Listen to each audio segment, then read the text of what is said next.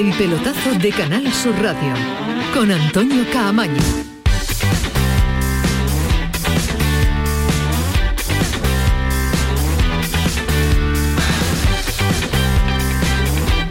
Hola, ¿qué tal? Muy buenas noches. Esto es el pelotazo 11 y 4. Debutó el Sevilla. Ha debutado el Sevilla ante el Salzburgo esta tarde en el eh, Pijuán. Volvió la Liga de Campeones, esa competición que tanto enamora, que tanto gusta, en un partido muy difícil de explicar. La verdad que es difícil, aunque tenemos todo un pelotazo por delante. Hasta las 12 de la noche vamos a estar, si hace falta, y nuestros oyentes sí nos lo piden, explicando qué ha sucedido esta noche en el partido del eh, Sevilla. Eh, pero vaya por delante, detalles que yo intuyo que ya todo el mundo va conociendo. Han sido cuatro penaltis en 40 minutos, tres en contra del Sevilla y uno a favor. Solo marcó uno el Sevilla, el suyo lo marcó Rackety, otro lo marcó el eh, rival del conjunto hispalense. Expulsión de Nesiri en el inicio de la segunda parte.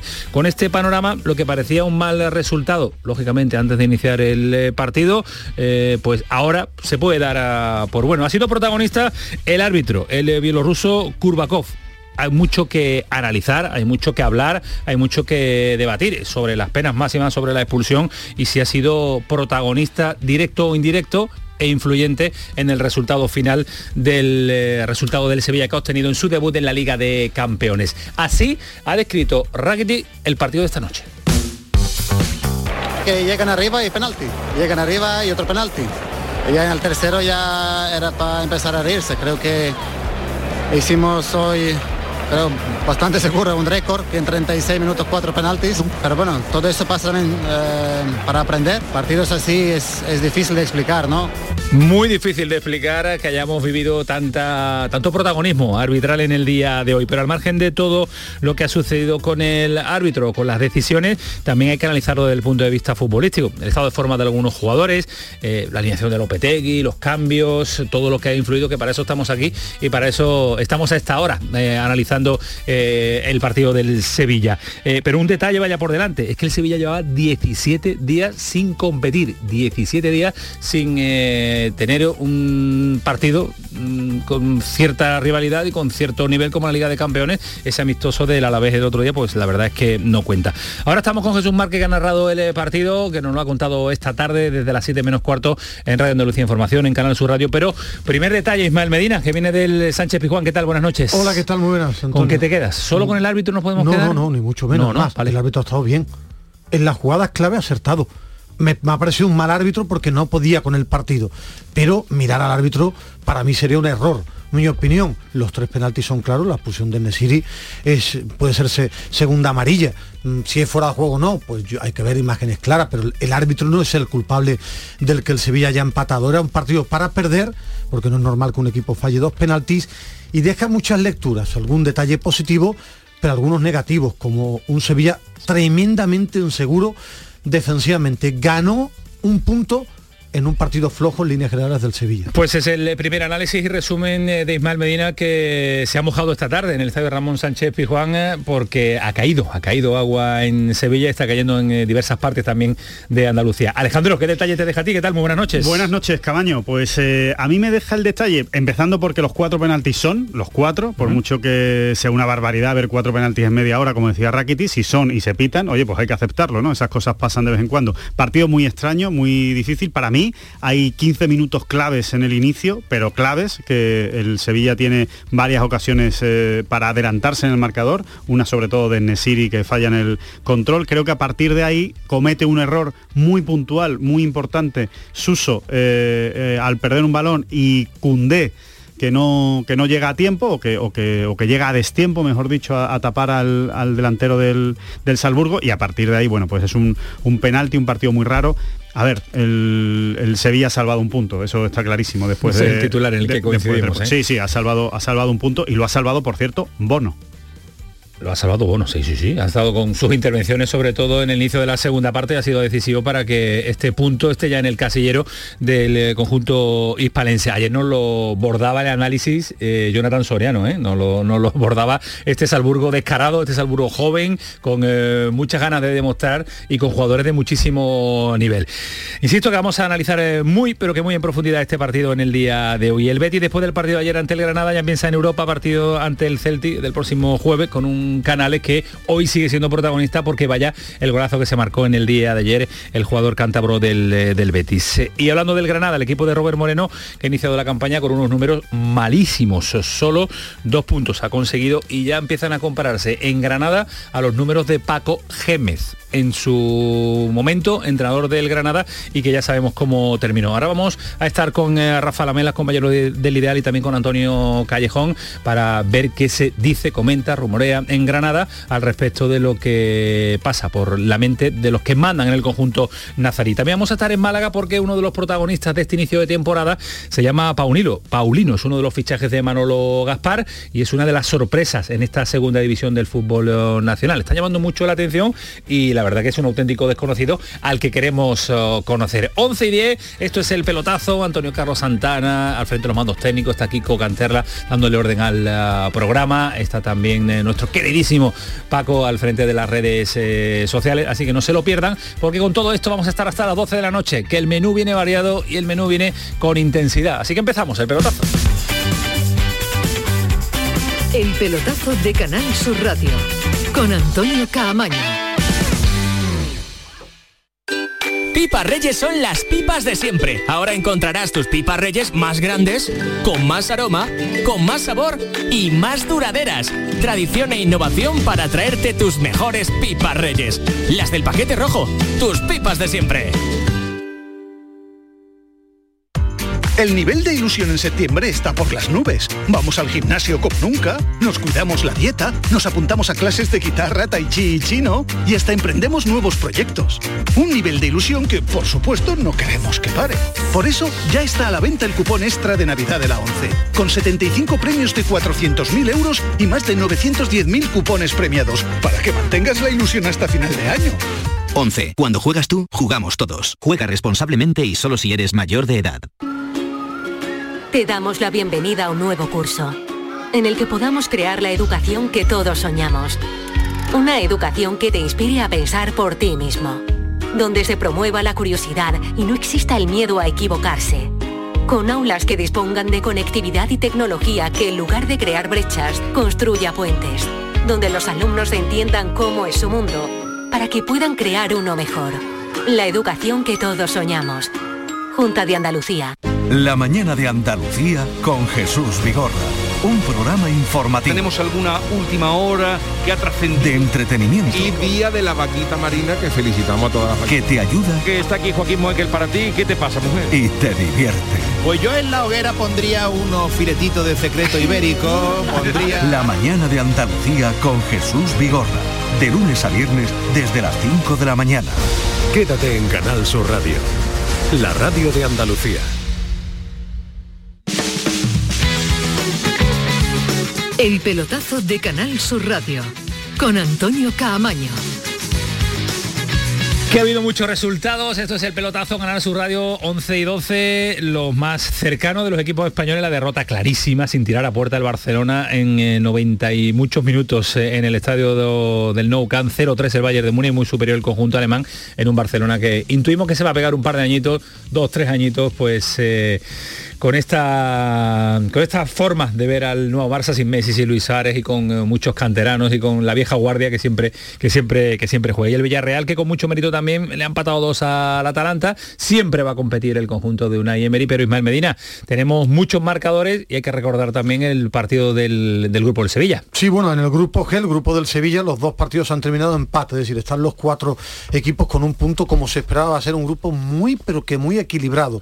Sevilla 1 Salzburgo 1 y han empatado a cero el Lille y el Bosburgo, con un gol anulado al Lille, eh, con un penalti que en el último segundo pitó el árbitro, pero fue fuera, se ve claro que era fuera a favor del Lille, y el Bosburgo ha terminado con 10. Ha perdido el United 2-1 ante el June Boys, June Boys 2, Manchester United 1, empate a 2 entre el Villarreal y el Atalanta. Grupo H, Chelsea 1, gol de Lukaku, Zenit 0, Malmo 0, eh, Juventus 3. Es decir, resultado también importante, aparte lógicamente en el grupo del Barcelona, eh, la derrota del Barça 0-3 y el empate a 0 del Benfica ante el Dinamo de Kiev con un gol anulado, para mí sorprendente por el VAR, en el último minuto al Dinamo de Kiev por un fuera de juego que para mí no intervenía en la jugada, pero bueno, anulado el gol al Dinamo de Kiev. Ahora estamos con eh, Jesús Márquez para analizar el partido de, de esta tarde del Sevilla. Yo creo que analizar el partido desde el punto de vista mm, mantenerlo o o marcar una línea divisoria en el que se pueda analizar el partido sin la actuación arbitral me parece que, que- que- que es imposible de hacerlo. Sí, bueno, es que el árbitro sí. ha estado bien. No, Vale, lo que no se puede pero- analizar pero, es que el árbitro... pero influye, en, influye en el partido. Por eso hay, que hay analizarlo. penalti, hay no influye en el partido, no, no, no. no Eh, influye. influye en que te quedas inferior de numérica, en el, Pero- que, en el que el claro, Sevilla pero- empieza perdiendo el marcador en casa. Eh, es imposible mantenerse al margen de, de- de- no las decisiones arbitrales, Pero que yo estoy contigo, en el que ha acertado y ahora lo vamos, lo vamos a debatir con el, con el árbitro de, de esta casa. Pero que también hay que dedicarle tiempo a este Sevilla que hoy ha dejado y ha demostrado muchas carencias, por lo menos, en el primer partido de Liga de, de Bueno, hay- Campeones. hay, cosas que yo esperaba. Era un Sevilla que, que yo sabía que tenía poco ritmo, muy poco ritmo. Era un Sevilla que, que tenía problemas porque hace mucho tiempo que no compite. Y lo devoró, lo devoró los errores individuales. Es decir, el partido no arrancó mal el Sevilla, tiene la ocasión de Nesiri que no controla bien, ante un rival que juega bien. A partir de ahí aparece el penalti, penalti fallado, y ha sido un Sevilla que ha regalado muchas situaciones defensivamente. Para mí ha mejorado cuando se queda con 10, porque es verdad que con Lamela, con Ocampos y con Rafa Mir por lo menos intentaba generar ocasiones, pero que tenía problemas. Y los problemas, repito, era muy blando defensivamente, con errores imperdonables en los penaltis y después que es que el equipo está duro de piernas. Cuando digo de- duro de piernas es que iba tres marchas Pues yo menos creo- que el Salzburgo. Yo creo. Ismael, que a mí por lo menos la sensación que me deja el partido de hoy es más preocupante en ataque que en defensa. Porque No, en defensa, defensa. creo, porque en defensa es lo que se ve, obviamente, porque es, es tan llamativo, son dos, tres errores, pero es accidental. Son tres errores, dos errores que cometes que acaban en penalti, que es muy raro también que suele acabar en eso, pero ha acabado, se ha producido y, y- y te han hecho mucho daño. Pero son dos o tres errores puntuales. Tampoco el Salzburgo ha sido una máquina de generar Pero no era un peligro, equipo que ni de- transmitiera seguridad. No, no, no transmite la seguridad habitual del Sevilla, pero yo creo que el problema fundamental del Sevilla es que ha generado muy poco fútbol, muy pocas ocasiones claras de gol al Salzburgo. A mí me ha dejado sensación preocupante Y eh, el Sevilla cuando- por, por momentos, 10. eh, por momentos. Eh, ya tenemos a Jesús Márquez. Jesús, ¿qué tal? Muy buenas noches. Hola, ¿qué tal, Antonio? Muy Eh, hace ha hecho frío hoy. Sí, sobre todo cuando te mojas. Pero tú se cómo te en la cabina, me- gran me- cabina. No, pero bueno, me moja, me refiero. En los comentarios al estamos. salir, al- No, ahora me voy a mojar también en los comentarios. Yo no estoy de acuerdo con Ismael, por cierto. ¿eh? Eh, a No, mí no me ha gustado el Sevilla los últimos gusta. 20 minutos. Yo creo que ha sido ya lo. Sí, te voy a explicar, te lo voy a argumentar por lo menos el partido que yo he visto. Yo he visto un Sevilla que con 10, la verdad, que me ha decepcionado una barbaridad. Lo que pasa que más me ha decepcionado el Salzburgo, que cuando tenía el balón tampoco le ha generado peligro porque ha estado bien defensivamente. Es verdad que en los últimos minutos ya, bueno, últimos minutos, 10, 15, lo han intentado e incluso han podido hasta ganar el partido. Pero yo he visto un Sevilla muy pobre con uno menos. O sea, lo he visto ahí metido atrás, aculado atrás, defendiendo. Es verdad que no le han Con generado los tres peligro. cambios no se aculó. Con Ocampo, Rafa Mir y Lamela no estaba acu- aculado. El problema del Sevilla para mí ha sido los primeros 70 minutos, que he visto un equipo blando, que he visto un equipo defensivamente flojo y sobre todo, repito, es que el Sevilla no tenía ritmo. No, tenía ritmo. Para mí lo más preocupante es que no tenía ritmo. No, Algunos dirán que, no como ellos llevan tanto tiempo compitiendo, que su liga empezó antes, que llevaban esa velocidad de crucero, los 10 partidos sin perder, pero yo creo que no son excusas. ¿eh? Es verdad que el Salzburgo no era malo, ni mucho menos, se ha demostrado, lo vimos en pretemporada con el Atlético de Madrid y con el Barça, pero a mí me ha decepcionado muchísimo el Sevilla, el ritmo, muchísimo. ¿eh? el ritmo sí se nota, ¿eh, Jesús. El, ritmo sí se se nota, y se ha notado. notado. Y se ha Y se ha notado en los dos equipos. Para Oye. mí, para mí en, en el, el centro del campo del Sevilla hoy no ha estado a la altura de un partido de, de Liga de Ahora, Campeones. va- ahora vamos con, determinados jugadores que también es para, es para analizar. Eh, a mí no me ha gustado nada el Papu, no me ha gustado nada Rakiti y son jugadores que tienen que en hacérselo, que hacérselo mirar cuando la competición es la Liga de Campeones. Y, y luego, perdona, lo de Nesiri, un jugador con una tarjeta amarilla no puede hacer la barbaridad que ha hecho. Es que no puede hacer esa barbaridad. El Sevilla ha cometido, sí lo puede hacer, Sí lo puede hacer porque es fútbol. Sí, el problema es que se ha cometido muchos errores. Muchísimos. El penalti de Navas es un error, el penalti de Diego Carlos es un error, el penalti de Bono es un error, eh, la expulsión de Nesiri es un error, una pelota defensiva que en el 90 no sacan es un error. Es un Sevilla que ha sido un equipo muy blando. Hoy cualquier otro equipo hubiera goleado al Sevilla. No lo ha hecho Claro. el Salzburgo porque juega bien, pero es blando. No, no, sí, el- el propio el porque no se la ha creído. Ismael, es que no se la ha creído. Pero Al que el final- propio Salzburgo ha podido yo golear creo que al Sevilla. final, yo creo que al final, mm, cuando se han visto, adiós, que vamos a tener que ganar ya con uno más, es cuando, cuando, cuando han tenido la obligación de ganar, porque a ellos hasta el empate le podía valer, ¿no? Ellos han venido como esperábamos, con ese descaro, con esa eh, Que el con esa alegría. Si fuera el Bayern Múnich te mete cuatro, es decir, yo creo que Pero, sí ha Ismael, querido. pero es que el Salzburgo te ha podido meter cuatro también, Ah, si está últimos- acertado en los, en pero en los últimos 20 minutos yo creo que el Salzburgo tenía la pelota, el Sevilla estaba más ordenado. A partir de ahí, el problema del Sevilla es que el Sevilla, cuando todos los jugadores están en su mejor versión, es un gran equipo. Y no estaban los jugadores en su mejor versión. El equipo ha salido con poca chicha, defensivamente llegaban tarde. Entonces, cuando tus jugadores franquicia no están en su mejor versión, se ha visto que el Sevilla no andaba en los Y la manera de poner al Papo en banda. Sigo, o sigo sea, el Papo se pensando- pierde en banda. El Papo hay que meterlo por dentro siempre. Sigo pensando que las dos ocasiones primeras que tiene Nesiri, el cabezazo y la que se queda solo, que ahí el Sevilla sale bien, porque el Sevilla los 10-15 primeros Sí. minutos son buenos del Sevilla, yo creo que marcan el partido. Y el Salburgo, a raíz del penalti, se lo empieza a creer. Dice, bueno, hemos creado ya una ocasión, a ver si al final podemos meterle mano al Sevilla cuando venían absolutamente como víctima propiciatoria, porque esa era, ese era su papel. Pero se han fallado esas ocasiones y se le ha dado la vuelta al partido. Coincidimos en que no es un Sevilla en el que, que nos haya gustado en la noche de hoy, pues eh, Lopetegui no está enfadado con su equipo. pero no, no, no puede estar enfadado por, por el grandísimo esfuerzo que han hecho con un hombre menos, con todas las dificultades que se te pueden juntar en un partido las hemos tenido hoy, seguramente alguna fruto de, de algunos errores nuestros, ¿eh? porque la primera parte creo que hemos iniciado bien el partido, hemos dominando a, un buen equipo como el Salzburgo, un equipo con muchísimo ritmo, con dos meses de competición eh, regular interna y cuatro partidos ya de Champions, y que tenía más ritmo que nosotros y que tiene muy buenos jugadores. Voy a saludar al colegiado de esta casa que ha tenido trabajo en el día de hoy. Ya era hora, ya era hora que, Hombre, que, que no, no, pero trabajara y está que- encantado con el bielorruso. Yo te imagino que estará a esta hora dándole una vuelta por Sevilla porque yo creo esto ha acabado pues yo creo que- en- que ha acertado en todo, ¿eh? esta tarde creo Villover que ha acertado en todo, ¿eh? No, no, pero vamos a ver si no le critica al árbitro. Yo- yo digo que ha quedado él tan contento que digo que estará dándole una vuelta por Sevilla. Lo ha sacado, claro, lo ha sacado para, para, para enseñarle Sevilla. Tiburón, aquí aparece el tiburón más de la cuenta últimamente. Luis Alberto, ¿qué tal? Buenas noches. Hola, buenas noches. An- antes de nada, en tu ¿Nos puedes larga- poner al bielorruso? ¿Estás con él? en tu No, larga... chicos, no está el día muy malo, está el día muy Está malo, no, malo, está está, malo. no está el día para paseos. En tu larga trayectoria arbitral, ¿has visto alguna vez eh, cuatro penaltis en Cuatro penaltis. 40 la verdad minutos? es que no, estoy, eh, nos hemos recordado que, que en un Sevilla Borussia pitaron tres penaltis a favor del Sevilla, pero yo no recordaba ese dato. Y, y, bueno, a mí me ha gustado el arbitraje, pero hay que, hay que reconocer que de los cuatro penaltis, dos se lo ha pitado el VAR, ¿eh? Sí, son sí. errores del árbitro de, de campo. O sea, aunque son aciertos en general del arbitraje, pero son errores del árbitro de campo. Por ejemplo, el de Diego Carlos, él lo saca fuera y es dentro. Pero ese es muy complicado. Ese es difícil ¿eh? de ver. es muy complicado, hoy- ni por la tele. ¿eh? Es que por yo, tele yo estaba en el campo. Pero, Son- Alejandro son, e dos penaltis muy difíciles de de árbitro ahí, ¿eh? Bueno, pero ya, pero es que el arbitraje es de ver. Si es que el arbitraje no es de no es de correr. pero hay no es de- jugadas no más de claras, hay jugadas más claras y otras menos claras, Luis Alberto. Y yo precisamente creo que Ah, esas dos, bueno, sí. fíjate que no soy yo un gran defensor de los árbitros, pero que en este caso creo que es muy razonable sacarla fuera y es muy razonable no ver el penalti en Nesiri en directo, desde luego, no lo parece. Luis Ni- Alberto, ¿para ti son todos penalti? Todos, todos, todos. Eh, a, mí, a mí el que me sorprende es el de Navas. Porque todavía el del portero, creo que es, inaudito también, pero el de Navas es que es tan absurdo en un jugador de su calidad, de su edad y de su experiencia, que es que no lo puedo entender. O sea, el empujón que le mete por la espalda en un balón que va afuera, que está, vamos, que está que no tiene ningún peligro, es que no lo puedo entender. Y el árbitro ahí tiene una personalidad que a mí Estamos hablando de un árbitro bielorruso y a mí me sorprende la expulsión.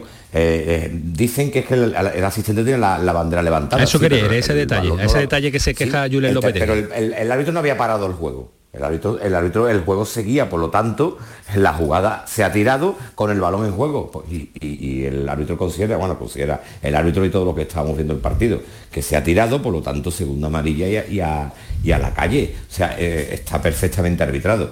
Independientemente de que a lo mejor después ha habido la, la- la tarjeta Rakiti a la hora de salir, la de Nava, son, que son tarjetas que un árbitro mm, alemán, un árbitro inglés, un árbitro italiano, mm, se la ahorra, se la ahorra porque sabe que no es el momento.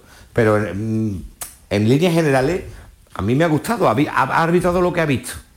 Luego se lo ha creído también un poco el personaje, ¿eh? ha sido un arbitraje honesto. Luego, luego se ha venido un poquito arriba también con las tarjetas y tal, y ahí podía haberse aguantado Pero, un poco, ¿eh? Jesús, pero po- posiblemente, posiblemente haya sido por la conducta de los, de los jugadores del Sevilla. El, Sevilla se ha visto eh, impotente eh, a la hora de jugar y ha querido, bueno, pues a, base de falta de juego un poco duro, de entradas un poco a destiempo, ha querido de alguna manera asustar a- al Salzburgo y el árbitro pues no lo ha permitido. Yo, yo creo que el arbitraje ha sido un arbitraje que a mí me ha gustado, a mí me ha gustado. Ponle verdad, nota, ponle nota para decir. de que ha tenido errores. Ponle nota. eh, Yo le pondré un 7, le pondré bueno, un bien, 7. bien, no es mala nota para un, Un partido, sí. para un no le partido en el que ha tenido mucha porque- intervención. No le pondré un 9 por los dos penaltis que, que, aunque son difíciles, pero mm, se- esto, como yo siempre digo, el arbitraje se trata de ver y de acertar lo máximo posible. Si no acierta o el VAR te tiene que corregir, entonces es un fallo. Un siete no- Difí- Es difícil de ver. ¿Qué? No, que un 7 no le pones tú a un árbitro español de hace mucho tiempo, ¿eh? Pero es que me ha gustado, me ha gustado su personalidad, oye, a mí Vale, vale, vale, independientemente que me hubiera gustado que, pues, que ganen los equipos españoles, en este caso andaluces, me, me gusta que ganen, pero oye, me gusta también ver un árbitro que, que, que no se ha arrugado y que ha, pitado lo que ve, y, y ha pitado cuatro penaltis, y oye, y, y después ha tenido que sacar, expulsar a un jugador local, y todo eso lo ha hecho pues sin temblarle el pulso, y a mí ese tipo de arbitraje me gusta. Pues te gusta. Y nos encanta a nosotros y nos gusta tenerte a esta hora también en el pelotazo. Descansa y disfruta de lo que te queda de noche. Hasta el jueves, ya tiene, el jueves vuelve. ¿eh? muchas Jueves vuelve, ¿no? El jueves vuelve Cuídate también. mucho, Jueves, árbitro. jueves vuelvo a la Europa League. Hasta, Venga, luego, hasta luego. Adiós. Lo ponía encima de la mesa Jesús Marque eh, en Nesiri. La pérdida de, para mí es una pérdida de papeles y una Un irresponsabilidad sí, sí, sí, eh, de dejar a su equipo en inferioridad con esa, con Y esa baja para. Wolfsburgo también, ¿eh? Ya... Sí, sí, está, está mal.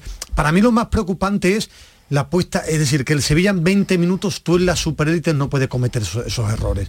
Es decir, eso se paga, eso se paga. Ahora, yo en cierta medida los errores no lo esperaba, pero yo sí esperaba un equipo que tenía pocos ritmos, que el fútbol al final son tres jornadas, lío de mercado, Pero Ismael, 20 eh, días, Ismael, no, pero sí. es una realidad. No, no, pero vale, pero, Ahora, pero, eso eh, anali- excusa, analizar no. ese poco ritmo, ¿por qué? Porque no ha competido y el otro equipo viene de competir. Porque tenía menos ritmo, Porque está a un claro. principio de temporada. Porque tenía menos ritmo, es decir, eso es una realidad. No, pero es que ese Es ritmo se trabaja en, el- en los entrenamientos, no, se trabaja o se consigue Lo- compitiendo. los entrenamientos no tienen nada que ver con el fútbol. Ahora, ¿debe servir como excusa? No. No. No, ahora, yo he visto a un, a un Salzburgo con más chispa, con más, con más velocidad, que los duelos iba Sí, mucho sí, sí. mejor. Bueno, solo Entonces, había, solo había que ver a claro, cámara, ¿no? Cámara claro. se ha hecho el dueño del centro del campo él solo. A, a De Jemi no lo en ningún momento hasta los últimos 15 minutos ni Diego Carlos ni Navas ni Acuña ni Cunde eran capaces de llegar esos medio bueno, ha tenido que antes. cambiar el Los sistema.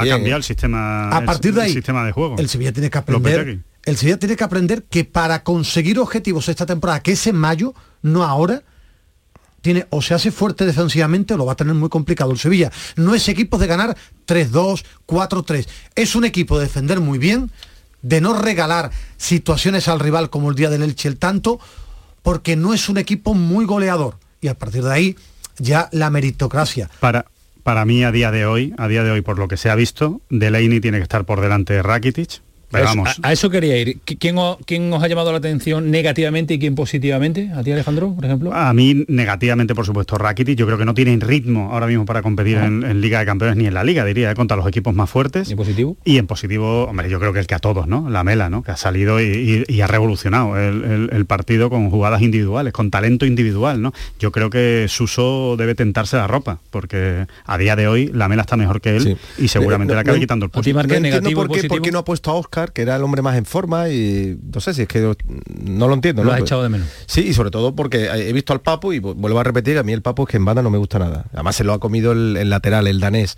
A mí, mm, bueno, más o menos lo que lo que estáis contando, ¿no? Yo, eh, yo veo a Rakiti solamente, le- hombre, evidentemente él ejecuta muy bien el penalti, que no está mal, viendo los lanzamientos que hemos visto, ¿no? Y eso también es una garantía tenerlo en el campo, ¿no? Si llega la, la opción, pero claro, tú no puedes tener un juego nada más que para, Para tirar, tirar el penalti, ¿no? Yo creo que mm, el año pasado fue una temporada bastante gris para él, al final la- se entonó un poquito y este año otra vez, eh, de manera diésel, le está costando coger el ritmo, ¿no? Y en fin, yo creo que el tren no espera a nadie. Yo creo que No, no, debe de poner a los que... imagen esta plantilla que ahora Pero sí está tiene muy bien el la meritocracia, los que estaban, mi once de gala, voy a intentar, los veteranos, pero yo creo que llegado el momento hay que poner a los mejores que están. Y Pero es que no sabíamos quién es. Es decir, yo Claro. no critico a Alonso Inicialo y de Lopetegui porque yo no sé cómo llegaban los jugadores, yo se no han tampoco, la entrenado. yo Claro, tampoco. pero es decir, cuando veo los No han partidos. jugado, entrenados sí. Bueno, sí, pero digo, pero no, llegaron el sábado, Dileina ha estado dos semanas fuera, el Papu Acuña dos semanas largas también. Yo me refiero a que a partir de ahora, Pero ahora yo creo que este equipo Ya, pero sin ritmo no- es pero superior al, decir que- al Salzburgo. que tú yo no creo que este equipo sin ritmo es superior Bueno, al pero Salzburgo. si tú, si tú regalas tres penaltis Claro. y una expulsión, claro, es decir, se junta todo. Es decir, si tú tienes el fútbol no domina nadie 90 minutos, nadie. O tienes que aprovechar tu momento con el gol, que era el arranque, pero si tú cometes tres penaltis ridículos y una expulsión, es muy difícil ganar en la élite. Y el Navas del comienzo de temporada tampoco es el, el Navas que todos esperamos. ¿eh? Nah, el penalti es una falta de concentración Sí. importante. Importante. Pero- De todas maneras, por, por- por dar un detalle eh, positivo también, ¿eh? muy rápido. Creo que en este partido, desde que ha empezado el partido hasta que ha acabado, se ha enchufado Cundé. Cundé ha empezado un poco raro el partido y ha acabado muy enchufado el partido. Ha acabado como estaba Cundé el año pasado, eh, asumiendo la responsabilidad, tirando para adelante un par de veces, eh, tirando del equipo cuando lo necesitaba. Le he visto hablando mucho con los compañeros, ha celebrado el gol por todo lo alto, estaba constantemente diciendo a los compañeros, vamos, vamos, vamos, que se puede. Ha empezado yo creo que un poco despistado. Creo que en el primer penalti falla, claramente, pero a partir del minuto 25-30 yo sí he visto al del pie de campo no habéis oído y en el campo no habéis oído nada. En, No, no, no, sí, No, sí, yo además sí, que contra- el problema que tengo, me pongo los cascos muy Ah, fuertes, ¿no? vale, Porque vale. tengo problemas No, de no, oído. no, hemos estado pendiente y no, Manu no, también, no, Manolo no. Martín también ha estado de inalámbrico fuera y, La, y no, la gente no, no, no. iba predispuesta a Ah, nada. no, pero- en un pero- partido sí, pero decir, yo Está en la memoria el gente- partido del Che. No, no, no, no. Yo creo que la gente, si alguna vez pita Cundé, será en una mala situación del Sevilla como equipo, si no está bien, o en un error de él, pero al final... O un desprecio a la camiseta también, ¿eh? que eso también duele mucho esas cosas, ¿no? Sí, pero, yo creo que no lo va a hacer. Co- Koundé No lo va a hacer. Es un tipo con la cabeza amueblada que cometió un gran error, porque él pensaba que se iba a ir y él creía que, que por esa oferta se iba a ir y bueno, cometió un, un error tremendo y punto. A partir de ahí, yo repito, el Sevilla tiene una buena plantilla. Sí. ¿Para qué? No lo sé todavía. Creo que a veces se dan demasiados argumentos muy fáciles de ganar la liga. Claro, objetivo, cuartos semifinales de Champions. No lo sé.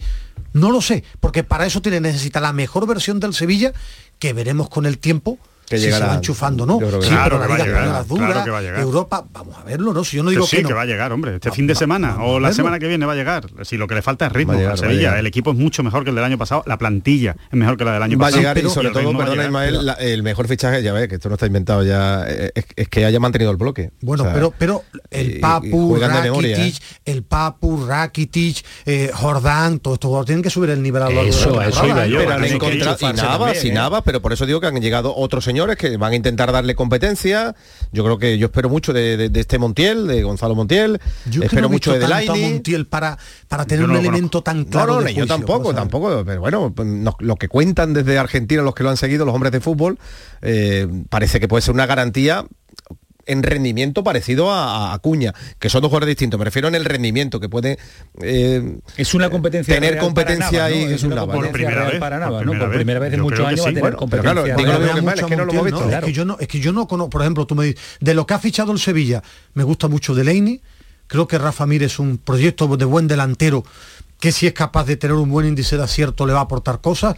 La Mela es bueno, muy bueno, con un lunar de su regularidad, pero técnicamente es de lo mejor que yo he visto. Son tres jugadores que yo lo he visto jugar y suben. Dimitrovic sube el nivel. A mí me da- partir de ahí, ni al sueco ni a Montiel, yo A mí la no- pista- no, lo he visto tanto para, para saber cómo La son, pista que me da es que hoy, como estaba el partido y a falta de ocho minutos, lo ha sacado por Navas. O sea, quiero decir, eso es porque Lopetegui ve, ve algo en este jugador, ve algo que sabe que le puede aportar, ¿no? O sea que para mí esa es la pista, porque no era el partido para sacar a un jugador nuevo que todavía no ha jugado, que era un partido complicado. Y le ha dado esos ocho minutos porque pensaba que le podía dar eso. ¿no? Y como todo el mundo le azota, el entrenador sigue siendo intervencionista. Si a mí me gusta un entrenador que cuando el equipo Nadie le ha se azotado vuelve a loco, Lopetegui sí, hoy, bueno, yo No, no, creo- no diga que todo el mundo le azota, ¿o Sí, no? no, yo creo que es un entrenador ¿Dónde que no vuelve, yo creo que es un entrenador que no vuelve loco a un sector de la afición No, y a una parte del periodismo que no, yo no he dicho azotar, digo que es un entrenador que levanta mucho debate, para mí excesivo debate. Y hoy, por ejemplo, él en un momento dado ayu- ayuda al equipo poniendo a tres centrales, Sí. a tres centrales, y el entrenador hoy no tiene culpa que los jugadores cometan errores infantiles. Que a mí me gusta que a veces el equipo eh, toca de mentira. Esos errores lo puedo y lo comento aquí. Ahora, un entrenador no tiene culpa de que comentan sus jugadores errores infantiles y cuando estaba tocado el equipo, él hizo algo desde el banquillo para ayudar, que es tres centrales, dos cambios en el descanso. Eso se lo aplaudo, lo Sí, digo sí, sí. el día que el Sevilla no está bien. Pues eh, creo que queda analizado en profundidad un partido muy difícil de analizar, condicionado por eh, lo que ha sucedido desde el punto de vista arbitral. A Así competir, que a competir ahora. Llega San Sebastián. ha llegado un calendario para todos muy, Valencia, muy, muy cargado. y Valencia, vamos a cómo- ver cómo eh, está el Valencia. Vamos a ver este ritmo, si lo necesario para el Sevilla lo recupera rápidamente el Liga. Gracias, Márquez, que Estoy aquí de gusto, ¿Está a tu verdad. gusto? ¿Te quieres quedar, no? No, no, me, me voy a ir porque tengo otras cosas que hacer también. ¿eh? ¿A esta Pero- hora qué tienes que hacer? esta hora, a esta hora. Bueno, pues. Secarme, de entrada secarme. Hemos tenido un pequeño problema con el vehículo y me ha caído una manta de agua. Pues eh, sécate, sécate. Vamos Oye, Jesús, no, perdona, que tengo, que una duda. ¿Tú crees que ver, nunca debate. habías visto llover en septiembre como hoy en Sevilla? No, no, no, no. Tú sabes, yo sigo con mi pedazo. ¿sabes No que- dices, o sea, que lo dices en serio. ¿En serio? Que, no que, no- si he visto llover así de esta manera. O sea, que es la primera vez que ves llover de esta manera en Sevilla en septiembre. Yo Estando yo en la calle nunca lo había visto. Vamos a ver. Esto es impresionante. Yo, yo me levanto y me voy. No, no, mismo. estáis muy poco, muy poco vivido. vamos. no lo recuerdo, pero lloverá, claro que ha llovido. Claro, llovido, ya no lo recuerdo. Septiembre, Venga, hombre. un 14 de septiembre 11 como y la manta de agua, ¿no? 34 el pelotazo, ya hasta hombres de fútbol se meten a la meteorología. Adiós, Marque, cuídate mucho, descansa. El pelotazo. El pelotazo de Canal Sur Radio con Antonio Caamaño.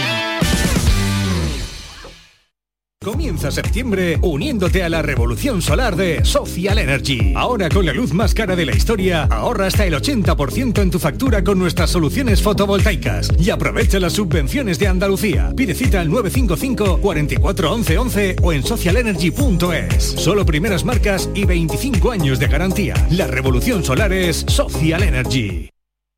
Canal Sur Radio Sevilla, la radio de Andalucía. Yo ya no pago por mi consumo y digo chao, digo chao, digo chao, chao, chao, a tú lo mismo. Vente conmigo, nuestro petróleo es el sol. Dile chao. Bienvenido al autoconsumo. Dimarsa.es Un Mercedes-Benz tiene que estar siempre impoluto. Por eso, y para que puedas reparar cualquier golpe, por pequeño que sea, te ayudamos con hasta 150 euros de descuento sobre la franquicia de tu seguro. Y para que no te quedes sin coche en ningún momento, tendrás a tu disposición un vehículo de sustitución durante ese día totalmente gratis. Concesur y Fervial, tus concesionarios Mercedes-Benz en Sevilla. Te damos la bienvenida a un nuevo curso, en el que podamos crear la educación que todos soñamos.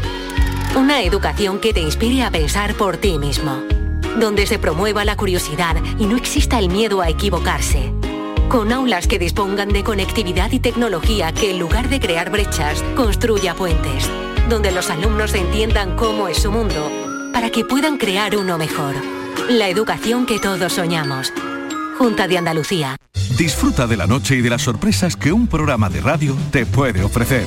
Como un gran club, con pianista y mayordomo. Y con grandes invitados, música en directo y mucha complicidad. La noche de Canal Sur Radio con Rafa Cremades. De lunes a jueves, pasada la medianoche. Quédate en Canal Sur Radio, la radio de Andalucía. El pelotazo de Canal Sur Radio con Antonio Caamaño. 11 y 37 hasta las 12 el pelotazo, que rápido pasa cuando hay un buen debate encima de la mesa, cuando hay un partido que analizar, eh, pero agárrense porque lo que viene también es para tenerlo en cuenta, porque cuando se empieza a vincular ya eh, al actual entrenador del Granada con nombres de entrenadores, exentrenadores del Granada que no funcionaron, como por ejemplo eh, Paco Gémez, pues uno empieza a preocuparse, porque los números están ahí, los números de Robert Moreno no terminan de ser números aceptables en este inicio de temporada, las sensaciones tampoco son buenas, las dudas son muchas, ya lo veíamos y lo, y lo comentamos en directo en el partido de ayer, no sé si 24 horas desde la distancia, Ismael Medina, Alejandro, que tenemos con respecto a Granada, eh, ha cambiado algo con lo que con lo que vimos ayer. Ahora vamos a estar en Granada con mí- Callejón y con la Mela, pero Para ha mí que cambiado quiero algo. ver ahora la personalidad de la directora general y del director deportivo, porque si su apuesta es Albert Moreno, Robert Moreno, perdón, ellos no tienen que dudar. Decir, que tienen que estar preocupados, que tienen que analizar, que tienen que hacer crítica, sí, pero es su apuesta, tienen que estar con el entrenador, transmitir a la gente que creen en este proyecto y a partir de ahí internamente no pueden ni hablar de Diego Martínez ni de las críticas, saber que el equipo está mal, solucionar los problemas, pero ellos son los que tienen que demostrar la seguridad en el entrenador porque llevamos muy poco tiempo de temporada. Ahora, dentro sí tiene que haber críticas, ¿eh? No puedes decir que no pasa nada, ¿eh? Es inevitable, es que es inevitable que se... Yo sé que, que lo que hay que hacer, ¿no? Esto es como lo de la teoría y Sí, la, la práctica. teoría la conocemos. La teoría la sabemos Claro. todos. No hay que hablar del pasado, no hay que comparar. Pero, pero, eh, por pero da igual el supuesto, que viniera, Alejandro. con- eh, se claro, llamara como se llamara, la, comparación con, con Diego Martínez va a estar ahí siempre. Es que, es que eh, hay entrenadores que marcan eras, aunque sea por mucho tiempo o por poco tiempo, pero que marcan eras en los equipos. Y la sucesión a esas eras normalmente suelen ser muy complicadas. Es muy difícil. Ha pasado prácticamente en todos los equipos de fútbol, en entrenadores que han dejado mucha huella. Entonces, estoy de acuerdo con Ismael en una cosa. Ahí, eso, la única manera de sobrellevar ese peso de la huella del anterior entrenador es tener mucha personalidad y eso está en Y manos reforzar a los que están ahí. por supuesto, y reforzar. Pero ahí tiene una ventaja Robert Moreno, que es que lo han puesto directamente los que están ahí, y es su apuesta, como decía Ismael. Así que, Sí, no, que, que no vino dado. Que, ahora, que estaba- ahora hay que arropar. Pero desde luego las sensaciones son mucho peores que, que los resultados. Est- ¿Estará arropado o no estará arropado Robert Moreno esta, esta noche en Granada? Antonio Callejón, compañero Movistar, ¿qué tal? Muy buenas. Hola Antonio, ¿qué tal ¿Cómo ha compañeros? sido el, el- el día después? Bueno, ha sido una resaca fuerte porque en Granada ve la gente como, como el equipo mm, incluso va cada vez para atrás. Esta vez no ha perdido 4-0, pero es que en la primera parte eh, pudo recibir muchos goles y no llega a ser por las buenas intervenciones del, del portero, nuevo portero portugués de- del Granada. Las- los números son malos, solo dos empates en cuatro partidos, dos goles a favor, siete en contra y sobre todo las sensaciones de que lo que intenta meter con calzador el entrenador no está hecho para esta plantilla. Eh, yo creo que tendría que tener un poquito más de, de manga ancha, de ser más flexible, como por ejemplo, a mí el Granada lo tengo que decir, me gustó muchísimo en la primera jornada ante el Villarreal, porque intentó jugar a lo que quería el entrenador, cuando vio que no supo jugar a lo que jugaban antes, y eran más mm, parecidos a ese Granada camaleónico del que hablaba Diego Martínez tanto, y yo creo que ahora está el entrenador muy empeñado en su idea y no termina de encajar. Pues vamos a saludar también al compañero de Ideal, comentarista de esta casa, el comentarista del pelotazo y de Canal Sur Radio, Rafa Lamela. Rafa, muy buenas. ¿Qué tal? Buenas noches. Que se maneja en los despachos de- del Estadio de los Cármenes. Hubo cumbre, hubo cumbre tras el partido de, de la directiva, eh, hablando un poco de la situación y tal. Bueno, viene siendo algo habitual, pero de alguna manera lo habéis dicho vosotros. Es una apuesta directa de la, de la consejera Patricia Rodríguez. es, eh, se ha cambiado de, de orientación el club a, a raíz de la salida de, de Diego Martínez. Es la apuesta y hay que mantenerla, hay que mantenerla, hay que mantener esa- ese crédito sobre Robert Moreno, a pesar de la situación que se está viviendo, ¿no? El pronóstico es reservado por ahora, la imagen no es buena, estoy de acuerdo con Cayetti, que el equipo supo adaptarse bien en esa primera jornada con el Villarreal, pero que ha ido involucionando ¿no? con el paso del tiempo, o quizás se ha ido radicalizando un poco Robert Moreno su idea de fútbol ¿no? que, que está intentando aplicar con, con estos jugadores. A mí no me preocupa tanto que, el equipo quiere seguir jugando desde atrás, ¿no? Esa es una fórmula pues como otra cualquiera. A mí me preocupa eh, la debilidad defensiva. Es que el Granada es súper vulnerable. que Se abre con una facilidad tremenda, eh, la estrategia no está atento y luego ha perdido puntos en los últimos minutos en dos partidos. Uno con el Valencia, ese penalti tonto, ¿no? Que convierte al final Soler y que significa, significa empatar. Y luego la, derrota con el Betis, bueno, que hay una acción evidentemente de calidad de canales, pero que hay tres oportunidades de interrumpirla y no se hace. Eh, Rafa ¿y no creéis que precisamente, al menos yo desde fuera, es como, como yo lo veo, que precisamente ese empeño en sacar la pelota jugada con, con dos centrales que no son precisamente un deschado de calidad, tienen otras virtudes, pero no es precisamente el manejo de la pelota, ni el pase en largo, ni el pase filtrado con seguridad, ¿no creéis que precisamente ese empeño es lo que genera después la inseguridad, porque pierde mucho balón el equipo, porque le dura muy poco el balón en- en- las posesiones? Yo, yo vi, a- puedo aportar la visión que tuve yo a pie de campo, me fijaba mucho en el banquillo y en las caras de los jugadores. Yo veía cómo los jugadores constantemente se giraban al banquillo, con cara de no terminar de entender lo que les pedía Robert Moreno, su segundo Dani Guindos. Yo veía una comunicación que no, que no era fluida y, y eso hacía que el equipo se rompiera, que se partiera. Yo, yo comento No que a entienden veces- o no quieren, ¿eh? Bu- Bueno, a ver, puede ser que no les guste o que digan, Claro. este hombre me está pidiendo algo que no tiene mucho sentido, pero tienen que darse cuenta que la suerte del entrenador es su suerte y que esta es la apuesta de la dirección deportiva. También los jugadores deberán de hacer algo de autocrítica si no les gusta lo que tienen delante, porque es lo que hay. Eh, Rafa, eh, eh, ¿paciencia hay por lo que ha podido estantear en- desde, desde el interior? ¿Habrá paciencia, habrá tranquilidad, que es el momento de echarla al suelo? de momento hay paciencia. Lo que ocurre es que el calendario es terrible. Se va ahora al eh, se recibe a la Real Sociedad, se va a Vigo con un Celta que también está necesitado, Sevilla, Atlético de Madrid. Es que es que yo creo que vamos son la- la- las etapas alpinas ¿no? de- del Tour de Francia, ¿no? Lo que viene ahora y eso no, no es fácil de, de- adaptar lo que quiere Robert Moreno, que al final es un modelo de posesión, de iniciativa con el balón, que es complicado de replicar ante, ante conjuntos que te suelen someter, ¿no? que, van a tener más la pelota que, el propio Granada. ¿no? Yo sigo pensando que efectivamente se está veniendo con calzador, a martillazos, un, un estilo de juego que no va un poco a contrapelo de, de cómo es la plantilla, y, y sobre todo, bueno, pues es lo que decís, ¿no? Cuando tú quieres salir con el balón, muchas veces lo que haces es descolocarte, estar en mala situación en la pérdida, luego no repliegas bien, no cortas, no interrumpes y es complicado. Y Creo que el Granada tiene otras potencialidades que puede desarrollar, se está viendo, Luis Suárez, un jugador que, que tiene hambre de gol, que juega muy bien al espacio, Rubén Rochina, que mete unos balones fantásticos, eh, Ángel Montoro, es decir, un juego rápido, un juego más dinámico, un juego no tanto madurar la, la acción, sino de, de salir en respuesta rápida.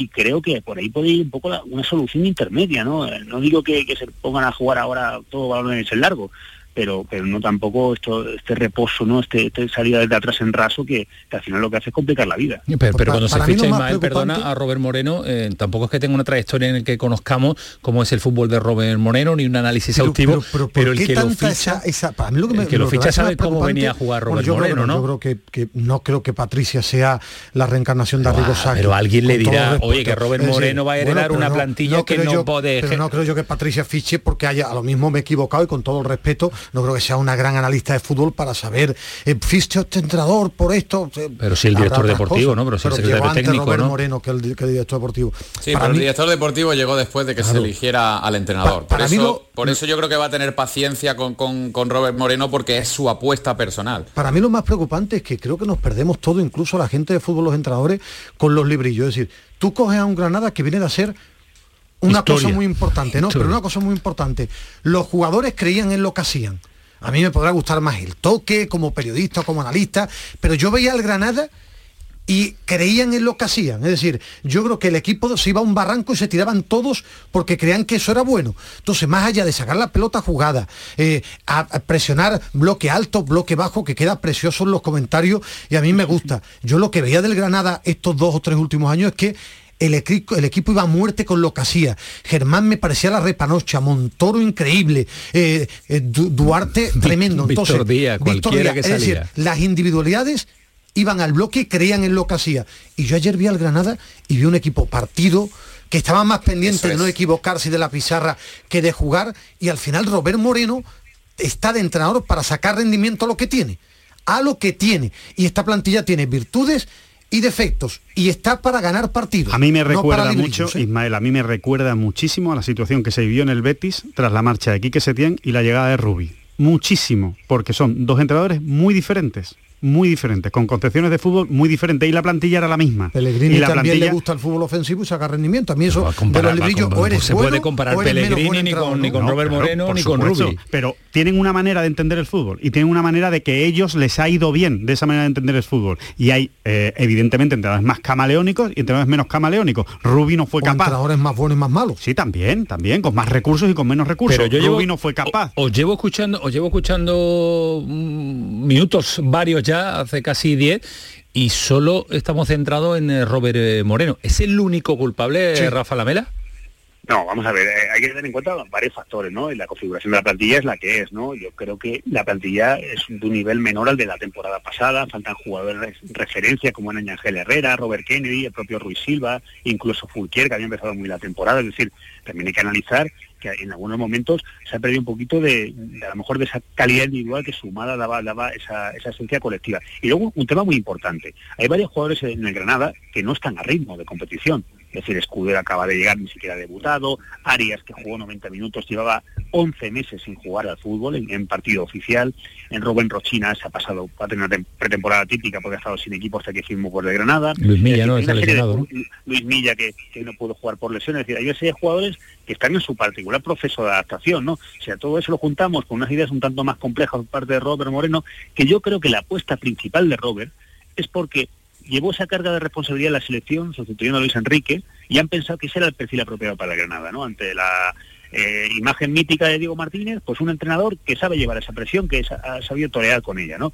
Mm, Del Bosque lo hizo muy bien en su momento con la selección española de Luis Aragonés, pero yo creo que Robert Moreno ha querido ser un poquito más invasivo, no ha querido dejar un poco su esencia muy pronto y ese está siendo su error. Yo creo que ya digo, insisto, en el término medio suele estar la virtud y creo que entre intentar pretender ser el Bayern de Múnich o el Manchester City jugar muy muy fino y, el, estilo Bordalás tan directo, yo creo que hay algo en medio. Eh, para ti, Callejón, ¿es el único culpable? Eh, no, no, los jugadores tienen que dar un paso al frente también y, aceptar lo que hay, aunque no les guste, que da la sensación de que no les gusta y de que por eso no lo entienden o no lo quieren entender, pero, pero también tendrán que hacer autocrítica ellos y, darse cuenta que, el éxito del equipo pasa porque cuanto antes cale la idea del, del entrenador. Yo creo que el Granada tiene, tiene que cambiar también desde, desde los propios jugadores. Pues sí, dices tú que sí, Ismael, que el único, sí. para ti, el, Me- el me- único me explico, culpable. Cuando he dicho de forma, yo he dicho de forma muy contundente, sí, te explico por qué. Porque el entrenador tiene que sacar, tener la capacidad para sacar lo mejor del jugador. Y yo, si he visto rendir a, Ger- a Germán, a Domingos Duarte, a Neva, a Gonalons, sé que tienen carencias. Pero dentro del bloque se tapaban esas carencias. Entonces, al final el entrenador está para sacar rendimiento a lo que tiene, no para cambiar al jugador. Pero, pero Ismael también es un bloque que lleva ya mucho tiempo junto, que tiene experiencia. Y fíjate, yo creo que ante el Betis, la segunda parte, cuando el equipo mejoró, yo creo que no le hicieron mucho caso a lo que le pedía Robert eh, Moreno, que al final fue un poquito más de, amor propio, de orgullo, de, de juntarse un poco, de ser más, más agresivo. Oye, y el Granada casi consigue puntuar. Eh, entonces, no digo que no le hagan caso, pero que también ellos eh, den un poquito más de, de sí eh, por, por amor propio, aunque sea, que es un equipo que tiene de eso a raudales, más que casi ningún equipo en la liga. Y de forma muy rápida, mi último Sí, apunte. Los clubes, sé que no les gusta mucho hablar y, y Rafa Lamele que y Antonio y eh, mi compañero Antonio Callejón están mucho allí.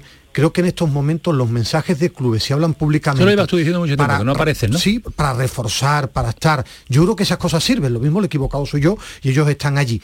Mensaje de club de decir, oye, esta es nuestra apuesta, creemos, Tenemos vamos a estar", paciencia, vamos a muerte tanto con él. externamente como internamente. Sí. Esas dos cosas son muy importantes en el fútbol. Y se le echa de menos. opinión. Y se le echa de menos. Yo creo que ha quedado claro la forma de entender. Eh, ¿Te queda algo, Alejandro? de- no, por, decir? no, no, la verdad es que ha sido muy, muy interesante y, y creo que... Muy didáctica, y- sí, la- la- y, la- y la- bastante, la y tertulia. bastante a fondo, ¿no? Pero bueno, que estaría bien que hablaran, la verdad, y sobre todo Sí, que claro. transmitieran tranquilidad justo ahora. Que no solo nos quedemos con eh, lo que trasciende y con lo que se cuenta, sino que aparecer en una rueda de prensa y, y dar y dar eh, pues eh, las explicaciones también son eh, importantes. Eh, Parece que esta semana hablará, Antonio, claro. hablará alguien de, de- Vale, claro, de- claro. de- del vestuario. Sí, el jueves. Eso te iba a preguntar, Alejandro, ¿no? eso te iba a preguntar, Hay, sí. hay jornada de descanso mañana y el Sí. jueves entran por la tarde, no sabemos si será el jueves por la mañana o el mismo viernes, intervendrá algún jugador de peso en el vestuario y el sábado llegará Robert Moreno, de cara al partido del lunes. Pues eh, estaremos muy atentos. Gracias, Rafa, un abrazo fuerte, cuídate mucho. Un abrazo. Adiós, Galletti, cuídate tú también, ¿eh? Buenas noches, sí, que yo también me he mojado, ¿eh? Hasta luego, adiós. Día de mojados, están todos mojados. Qué bien os queda ese uniforme, Ismael Medina. que No, parece- demasiado estrecho para mí. estás equivocado de talla, que estás equivocado. Estás equivocado de talla. Si yo os digo, eh, Paulino, ¿tú qué me dices, Ismael que Medina? marcó un golazo el ¿Solo otro día. eso? Sí, ¿Solo pero- eso? pero ¿Solo no, eso? pero no, y que me, que me ha llamado la aten- la atención, es decir, que veo al Málaga y ustedes, tú te ríes mucho te digo descubrir jugadores. No me vamos a ver, vamos a ver su rendimiento, pero en este arranque mucho. de temporada, a mí es un jugador que ha descubierto él.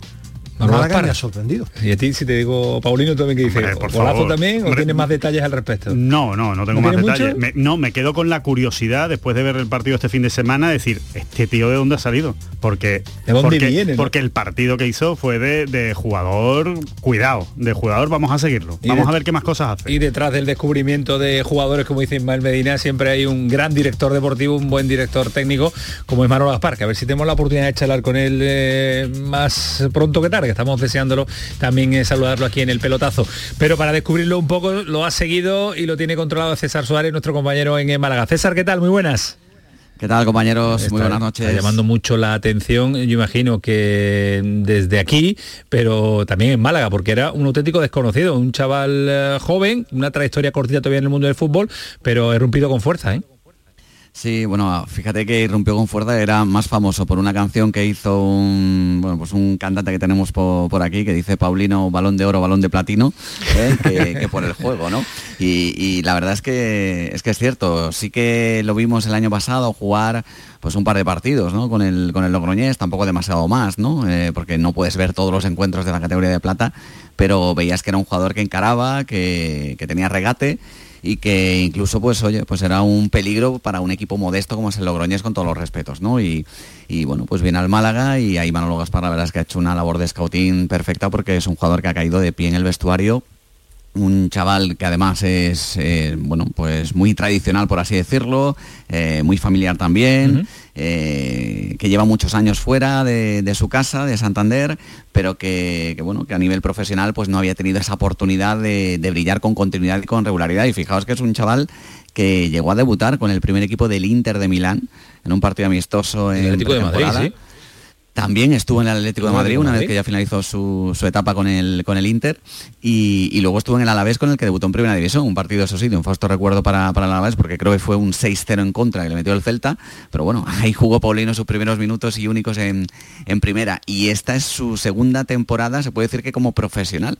Y en estos cinco partidos pues mira, pues marcó el doblete ante el Girona, estrelló también un balón al palo el mismo día, ya en jornadas anteriores también había tenido pues esa oportunidad ¿no? de, brillar. O sea que es un jugador que, insisto, se ha ganado por derecho propio el cariño de los aficionados del Málaga, controles, eh, regates y además, pues eso, pues intentando también ayudar un poquito en defensa. y, carácter, ¿no? César, por lo menos es la, sensación que a mí me dio, de un jugador con carácter, que vive los partidos, muy expresivo, que, conecta rápido con la grada, ¿no?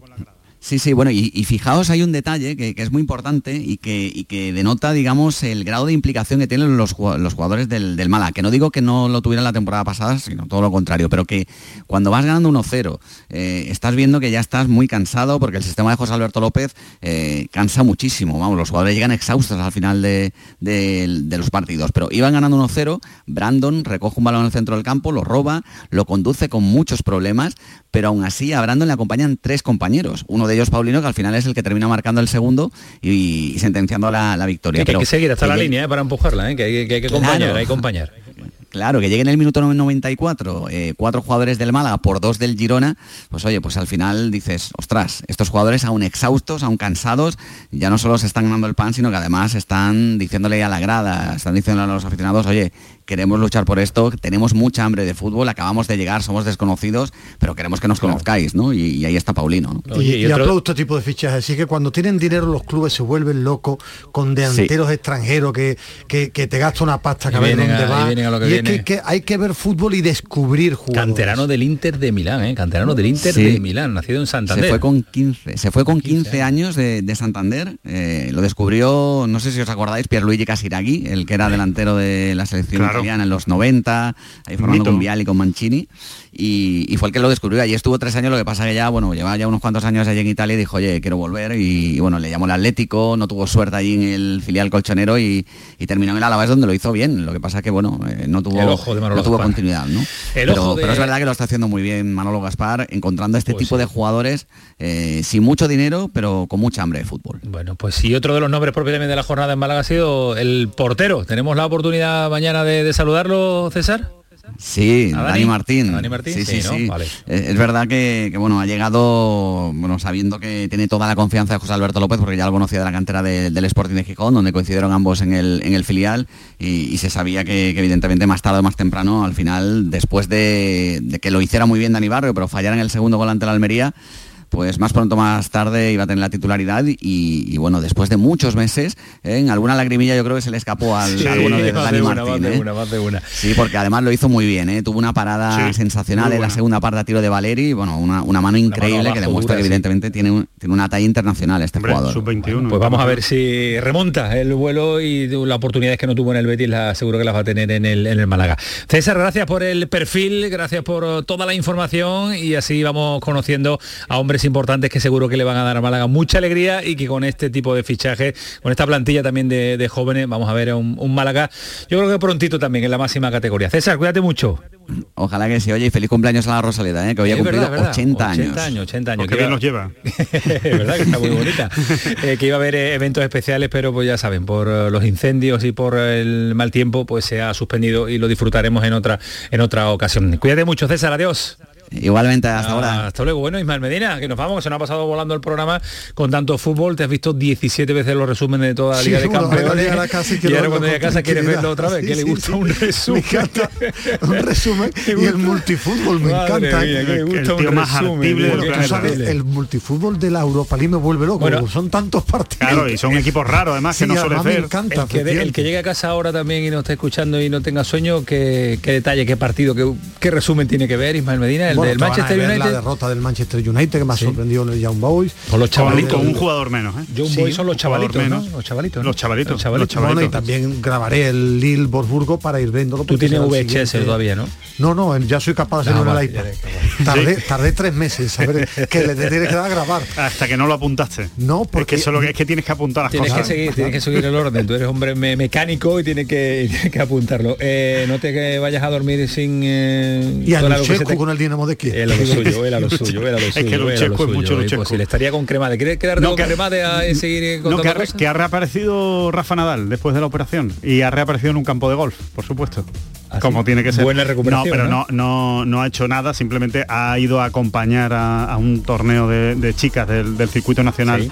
Eh, femenino y ha aprovechado para tirar unos pads. Es lo primero que ha hecho, tirar unos pads en el ¿Juega bien o tú eres de los medrosos que como es Rafa Nadal dice que juega bien porque Es súper competitivo, pero juega feo. Juega feo, pero es súper competitivo y al final es efectivo. Bueno, pero juega bien no, ¿no? Juega feo, pero es muy efectivo. Es que bien o mal el resultado es lo que manda y el resultado hace muy Hay bueno. que hacerlos menos.